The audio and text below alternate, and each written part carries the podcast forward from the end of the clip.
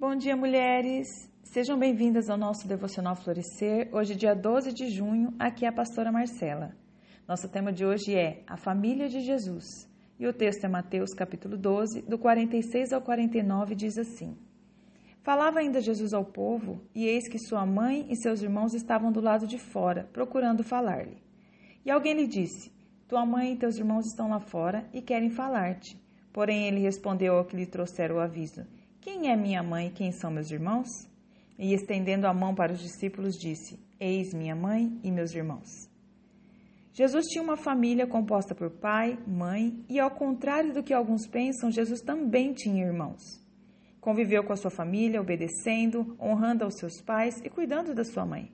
Temos como exemplo uma orientação que deu a João no momento da sua crucificação para que cuidasse de Maria. Jesus era filho, era irmão, mas não tinha nada mais importante para ele do que o seu Pai celestial. Fazer a vontade do seu Pai era sua missão e a vontade do Pai era gerar filhos, muitos filhos. Era o que Jesus estava fazendo quando ensinava no versículo 50 de Mateus 12, quando ele diz: Qualquer que fizer a vontade do meu Pai Celeste, esse é meu irmão, irmã e mãe.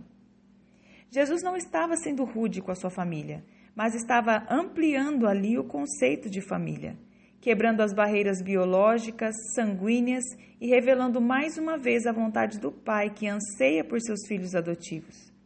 Para Jesus não havia diferença entre os seus parentes ou qualquer discípulo ali presente.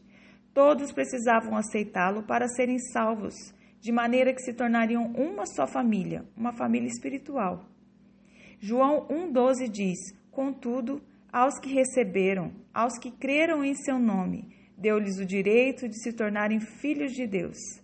Esse relacionamento possui um caráter eterno que vai muito além de qualquer laço terreno e depende de Jesus para ser legítimo. O Espírito Santo nos torna filhos por adoção, por meio do qual clamamos Abba, Pai. O próprio Espírito testemunha ao nosso espírito que somos filhos de Deus de acordo com Romanos 8,16. Quando Jesus diz aos seus discípulos: Eis minha mãe e meus irmãos, ele estava nos fazendo membros de uma linda família, onde o Pai é o próprio Deus e nós somos todos irmãos.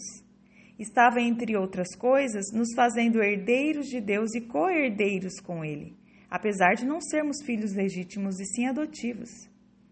Os laços que nos fazem família são laços de sangue, mas agora o sangue é o sangue do Cordeiro. Deus abençoe você, minha querida irmã. Tenha um excelente dia em nome de Jesus.